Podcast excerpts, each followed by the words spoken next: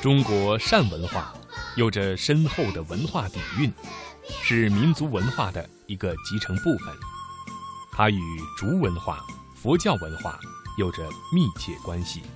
历来，中国被誉为“至善王国”。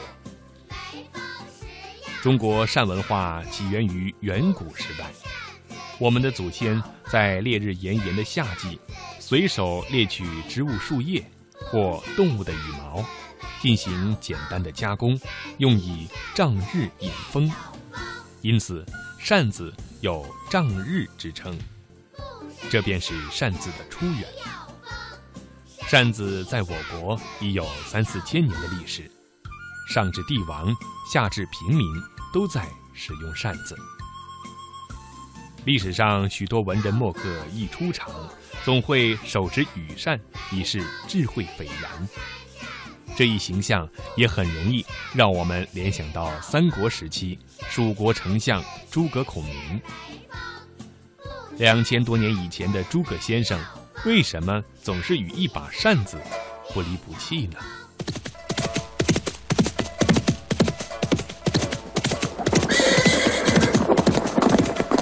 诸葛先生。哦，这不是公瑾兄吗？正是，正是。诸葛先生，在下看先生气宇轩昂，手执羽扇，大有气吞万里如虎之势啊！呃，岂敢岂敢，公瑾先生言重了。诸葛先生上知天文，下知地理，赤壁一战借来东风，助我吴蜀联盟，打破曹兵。敢问先生，这和你手上的扇子有什么关系吗？哦，公瑾兄真是善于幽默啊！这扇子本属于道具，闲来无事耍帅而已。精妙，精妙！回头我也把身上的佩剑换成羽扇。哦，当然了，呃，除此之外，如今天下大乱，局势紧迫，扇扇扇子嘛，也能让我冷静。哦，高深高深啊，真是让我非常佩服，岂敢岂敢，哈哈哈哈哈！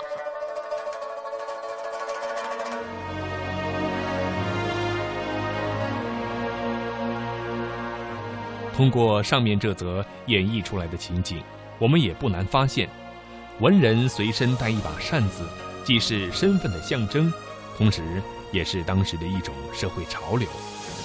扇子就是智慧和文化的一种物象。杭州王兴记扇子是中国最负盛名的传统名牌扇子，曾作为进贡皇室的贡品，冠以“贡扇之誉”。王兴记扇子与丝绸、龙井茶齐名，被誉为杭州三绝而名扬天下。历来还被书画名家们题字作画，被国家博物馆收藏，被国家领导人作为国礼馈赠，被国外客商称为“东方瑰宝”争销而远渡重洋。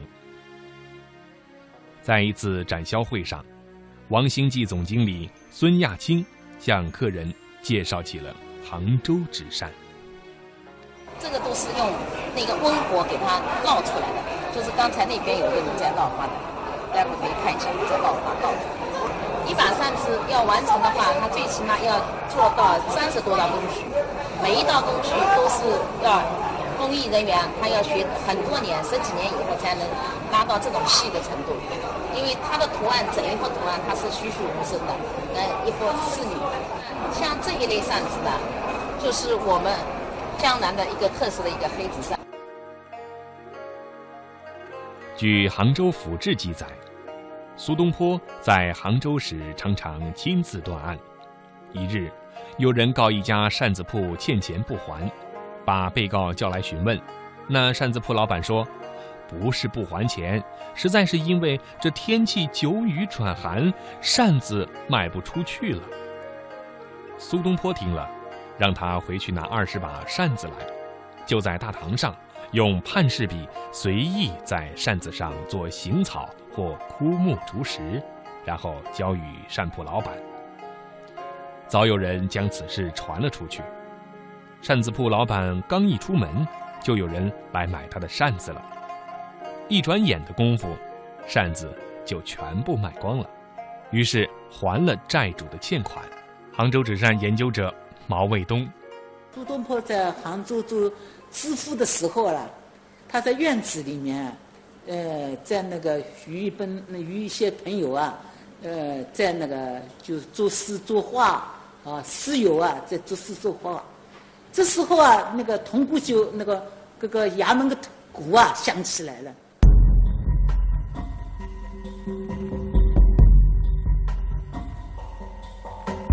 呃，做算子的一个人，做这个算子的人，他很很穷，做算子要卖原料了，卖什么东西呢？我钱没有。他说：“你寄我几两银子吧。”那么王小二就寄了银子给他的。